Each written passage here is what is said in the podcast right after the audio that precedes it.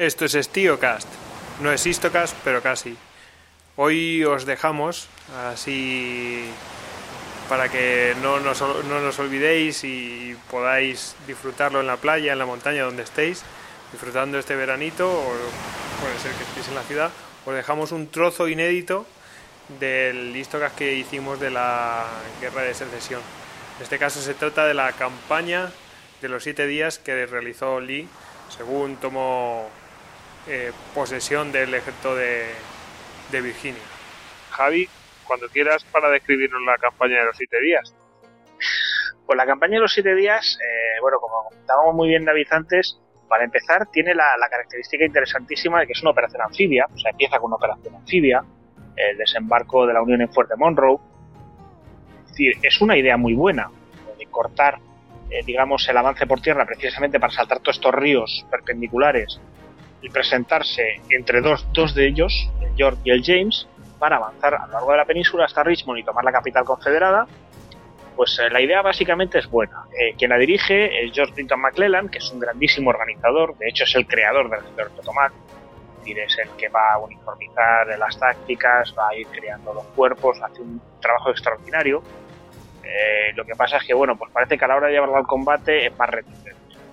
El gran problema de McClellan es que durante toda la campaña de los siete días se va a estar quejando a Lincoln de que necesita más tropas, de que los confederados lo superan en número, de que su posición es peligrosísima, cosa totalmente falsa, porque en todo momento va a tener superioridad eh, tanto de medios como de eh, números, lo que a lo mejor no va a tener esas superioridades en calidad. Es un tema eh, que, puede, que puede llevar a largos debates, la calidad de un soldado frente al otro. Eh, lo cierto es que, bueno, pues él eh, lleva a cabo un avance lentísimo, lentísimo hacia Richmond, eh, de, desde el punto de vista de Lincoln, desesperante. O sea, Lincoln se corta literalmente las venas a ver si este hombre decide ya por fin lanzar su ataque o no lanzar su ataque. Seven Pines va a ser un revulsivo, hablábamos antes de Seven Pines para, para, se queda parado y dice, ahora a ver qué es lo que tenemos delante. Y a partir de ahí, pues los frentes se quedan bastante estables. Eh, para hacer una pequeña descripción, poco porque en la campaña de los siete días se van a, suceder una serie de batallas, eh, seis en concreto, importantes, hay muchos combates menores, pero además eh, se va, va, a ser en un momento en el cual eh, el McLaren está cambiando su base de suministros. Entonces esto le va a crear una serie de, problemas, de, servidumbres, que van a estar a punto de dar al traste con su eh, la campaña de los siete días empieza eh, con un raid de caballería dirigido por Jeff Stewart, James Evel Brown Stewart, que va a ser el gran jefe de caballería del sur, el, vamos, el, caballero montado por excelencia, eh, que con este raid da toda la vuelta al ejército de Potomac, es decir, entra por el norte, por su la derecha, da toda la vuelta por detrás y sale por el sur, por su la izquierda. Esto, aparte de una bofetada en el orgullo del ejército de Potomac, tiene la circunstancia de eh, enseñar a Lee hacer comprender a Lee, que en ese momento está al mando, que el ala derecha del Potomac eh, cuelga en el aire. Es decir, eh, está al norte del río Chickahominy, que es un río muy pantanoso, donde cada punto de cruce es vital porque es la única forma no ya de cruzarlo, sino además de acercarse al río. Eh, pues al norte del Chickahominy, eh, McClellan solo tiene un cuerpo de ejército. Entonces, Lee lo que diseña es desplazar el peso de su ejército hacia el norte, cruzar el río, y atacar ese cuerpo de ejército y destruirlo. Mientras tanto, eh, tiene que dejar una pantalla de tropas muy pequeña delante de las defensas de Richmond, en los fortines y en las trincheras que defienden Richmond, y obviamente tiene que engañar a McClellan para que piense que, que, que, bueno, pues que el ejército confederado sigue allí y que no se tira por Richmond, cosa que le podría resultar fácil en el momento en que Lee inicie su maniobra como McClellan ya está convencido, ya está engañado, ya está convencido de que el enemigo lo supera en número, pues en ningún momento se llega a plantear esta posibilidad. Además, uno de los, digamos, el general al cargo de este engaño es el general Magruder, conocido como el príncipe Juan Magruder, Prince John Magruder, por la vistosidad de sus uniformes, ¿no? que eh, va a tener además la cara dura de lanzar asaltos contra las líneas de McClellan con los cuatro soldados y un cojo que tiene a mano, ¿no? para, para, para acabar de, de, de.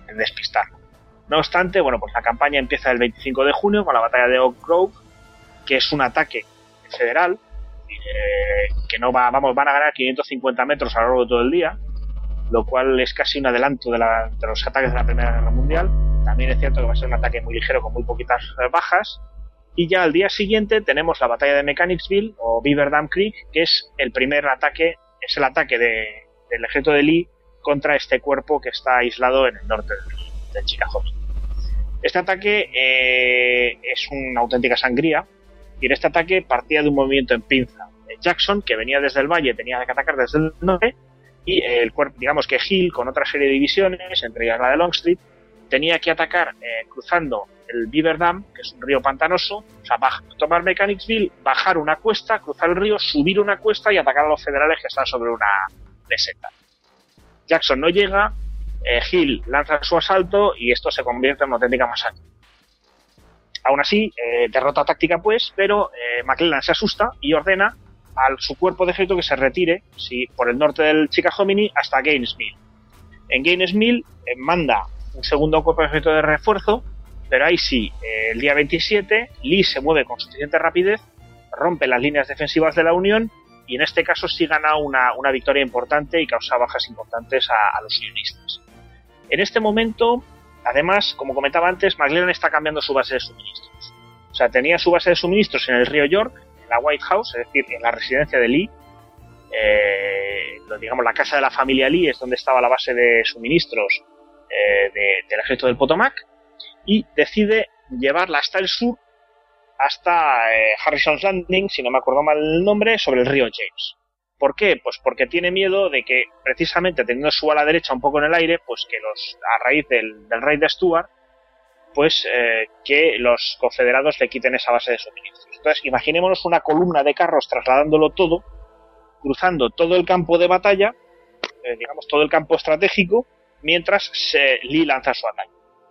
Eh, claro, la derrota de Gainesville es un problema porque estos carros siguen camino del sur y eh, digamos que eh, McClellan quiere retirarse pero no puede hacerlo tan rápido como quiere. Esto va a provocar otras dos batallas más, la de Savage Station y la de Glendale, donde los confederados por dos ocasiones están a punto de trincar a, a McClellan, pero este consigue, bueno, pues consigue resistir eh, Jackson está, eh, después de su magnífica campaña en el Valle de Shenandoah, está completamente cao. Es decir, hasta el punto de que, bueno, pues encontrándose con un puente defendido, eh, ni busca vados, ni busca rutas alternativas, ni nada. Simplemente hace emplazar unos cañones y se echa a dormir. Lo cual no casa para nada con la personalidad de Jackson. se ha hablado mucho, bueno, ha habido mucho, muchos comentarios y muchos estudios sobre esto. Parece que la versión más unánime es que simplemente estaba agotado es un, simple problema de agotamiento después de la campaña que había llevado en el, en el Shenandoah, sobre todo que, bueno, por los generales de, ese momento, eh, sobre todo de milicias, tenían que estar al frente de sus tropas. O sea, no son los generales de Castillo de la Primera Guerra Mundial, sino que son generales que tienen que estar en primera fila y para estar en primera fila caminando con sus tropas y moviéndose con ellos hay que levantarse una hora antes, hay que acostarse una hora después, hay que estar para arriba y para abajo a caballo, pero para arriba y para abajo todo el día y esto pues eh, sí es posible que, causara un, agotamiento en Jackson que hizo que uno perdiera su, habilidad eh, habitual. Entonces, bueno, pues tenemos en parte por la falta de acción de Jackson, pues eh, los, federales consiguen escapar y la última batalla el 1 de julio que es la de Malvern Hill. Malvern Hill es el, el, glacis perfecto, es decir, McClellan emplaza toda su artillería eh, en un eh, junto al río, en la colina, y lo que tiene delante es una cuesta suave que se aleja por la, por la que tiene que atacar el enemigo. Mm. Entonces, Malvern Hill es otra masacre. Lee lanza un ataque porque quiere desalojar de allí a McClellan. Eh, es un auténtico, es una auténtica masacre. No consiguen tomar la posición. Las bajas son elevadísimas. Y bueno, pues finalmente la batalla acaba con los federales manteniendo su posición Aún así, eh, cuando dice la leyenda que cuando a Jackson le preguntan, eh, bueno, vamos a prepararnos para mañana, ¿qué vamos a hacer mañana? Él contesta, mañana los federales se habrán ido.